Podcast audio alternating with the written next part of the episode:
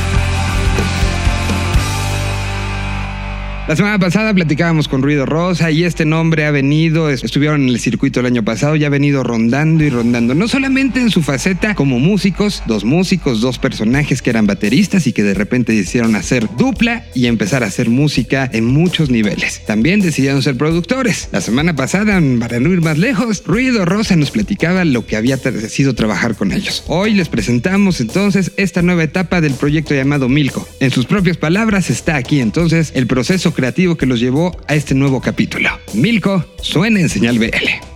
¿Cómo? ¿Cuándo? ¿Dónde? ¿El por qué? ¿El con quién?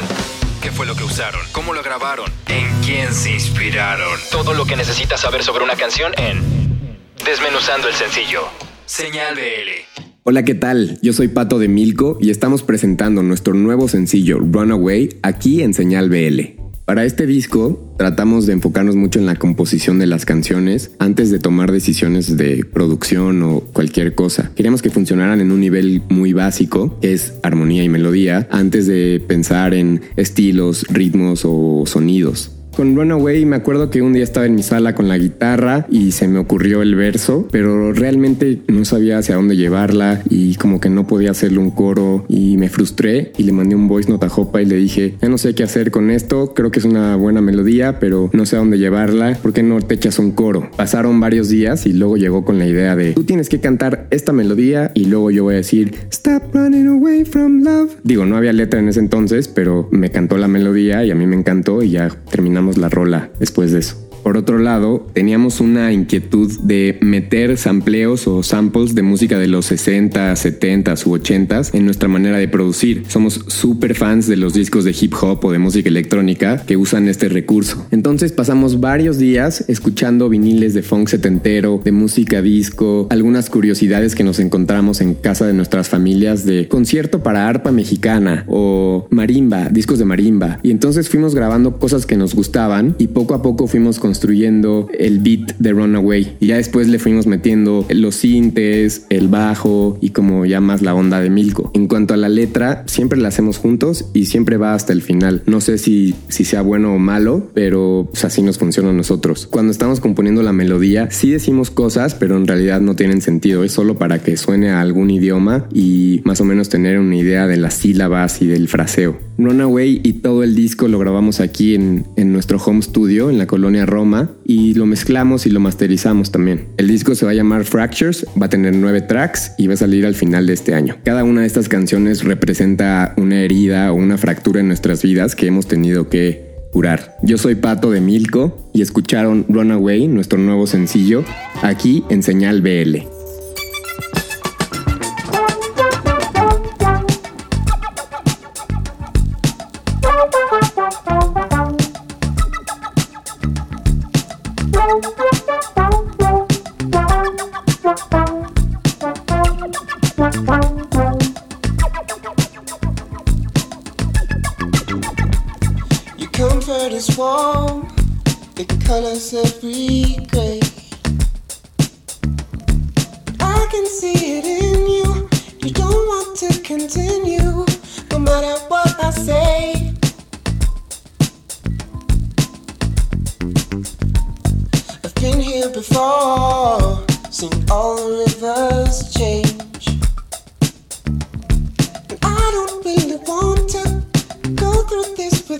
you, it, once again.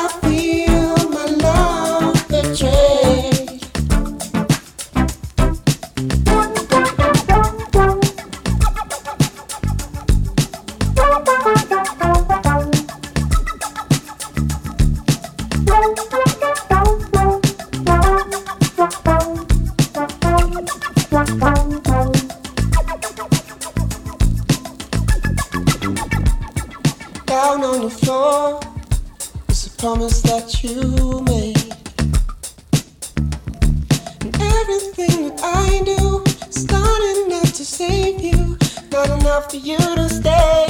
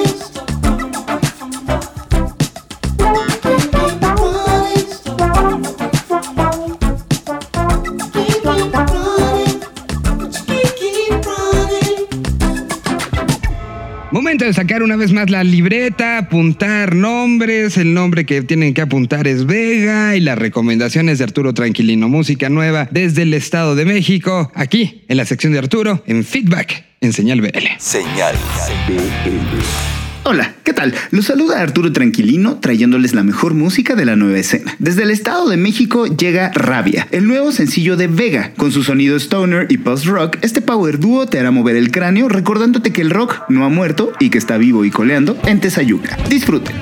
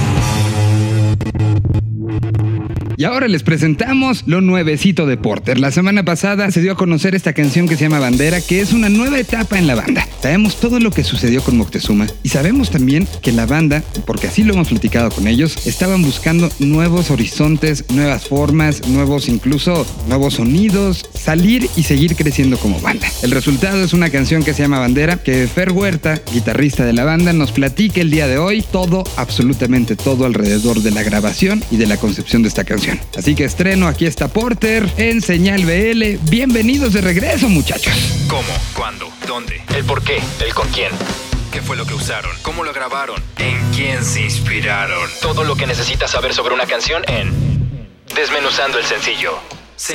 Hola amigos, ¿cómo están? Soy Fernando de la Huerta, guitarrista de Porter, y a continuación les platicaré un poco de la historia de Bandera, nuevo sencillo de nuestro nuevo disco que se llama Las Batallas del Tiempo. Bandera es una canción que nace hace un año con la idea de empezar la nueva producción del disco. Eh, se grabó acá en Guadalajara en un estudio que hicimos, un estudio casero. Empezamos ahí en abril a montarlo. Vinieron dos productores que son Héctor Castillo y Didi Goodman, y pues desde montar eh, la alfombra, los, eh, todo el tapiz, las trampas eh, acústicas y demás. Empezamos a montar ahí lo que sería pues el lugar donde se iba a capturar los 10 tracks de nuestro nuevo disco. Bandera desde el principio fue concebida en una forma de muy diferente a Cuchillo. Veníamos de toda esta ola de, música mexica experimental y quisimos dar un paso siguiente sin querernos estancar en lo que pudiera ser eh, género que eh, Moctezuma nos fue guiando. Y es como nace Bandera, una canción como con tintes eh, de canción medio ranchera, después se fue, se fue modificando hasta eh, empezar ahí unos arpegios con un chorus, entonces le empezó a dar una onda medio new wave. Y después le sumamos los sintetizadores y pues ya la llevamos a otro lado diferente. Empezó esta canción siendo una con guitarra acústica. Y entonces pues le daba otro, otro trip. Y al momento de grabarla nos dimos cuenta que todavía la acercaba mucho como a la onda mexicana. Entonces quisimos alejarla un poquito, quisimos ser un poco más fresca y es por eso que le incorporamos efectos un poco más electrónicos, eléctricos y metálicos. La letra de Bandera habla sobre la reconciliación que se tiene, la empatía con, con alguien más o consigo mismo. Es por eso que se llama Bandera, también porque con ese estandarte es momento de actuar ahorita y, y ser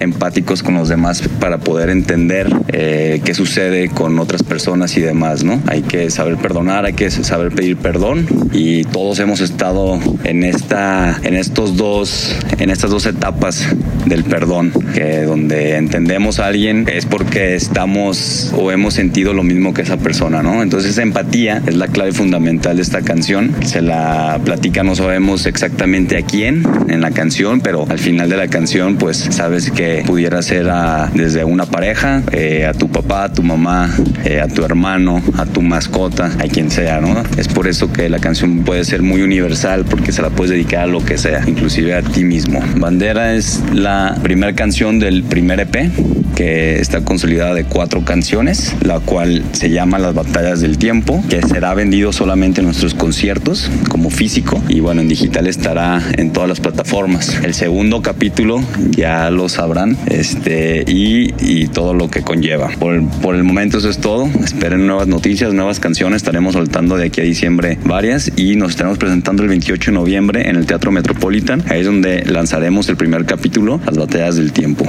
Un abrazo a todos y seguimos en contacto. Síganos en nuestras redes sociales y sigan escuchando y sigan apoyando el rock nacional. Un abrazo.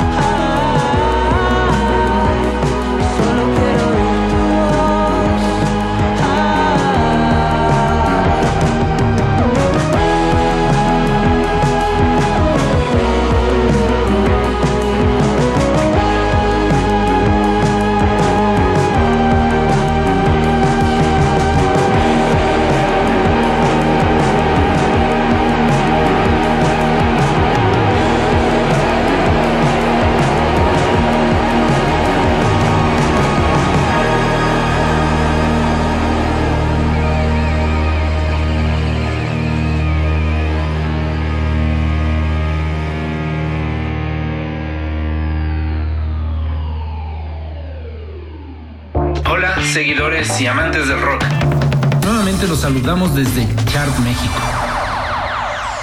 La industria musical vive y se nutre de muchas formas. La venta de discos, ahora de canciones individuales, la producción de videos, los conciertos y de ellos, de justamente los conciertos, emana una industria enorme que ha estado casi desde que nació el rock. Nos referimos a los festivales. En todo el mundo se han ido consolidando festivales que crecen, permanecen y poco a poco van atrayendo músicos de distintas partes del mundo. Aunque en México se satanizaron durante décadas a todos ellos, después del festival Rockin' Ruedas de Avándaro, casi tres décadas después el festival Vive Latino se consolidó como uno de los más importantes, no solo de México, sino del mundo. Pues es justamente de los festivales del mundo a los que abordaremos en esta cápsula y cómo los músicos mexicanos están participando en todos ellos. Solo abarcaremos los últimos 12 meses en este breve análisis y nos hemos encontrado con una participación mexicana en 88 festivales, todos ellos distribuidos en 23 países. La mayor asistencia se ha logrado en los Estados Unidos y también en España con 13 festivales cada uno.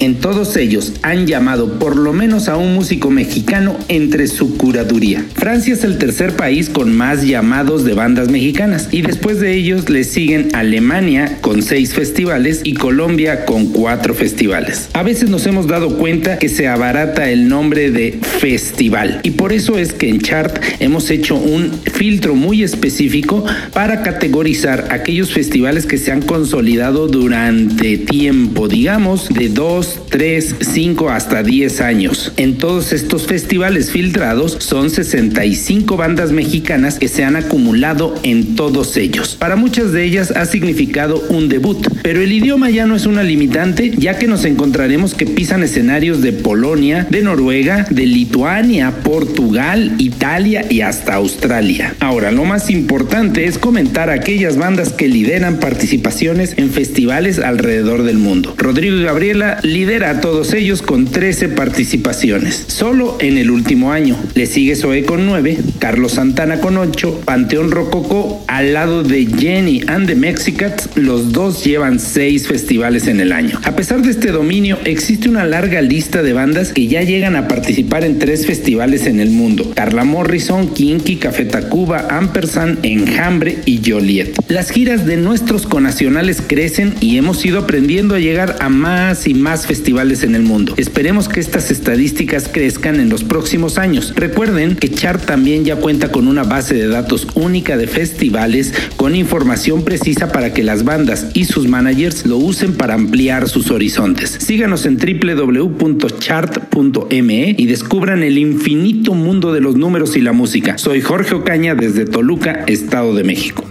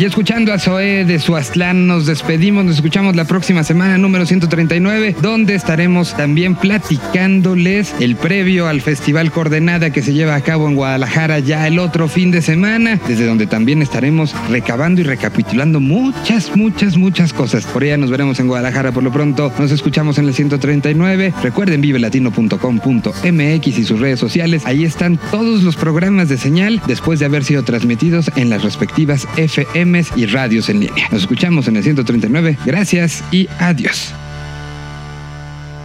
A 20 años, lo que comenzó como un festival, hoy es toda una red de música, ideas e identidad. Señal BL.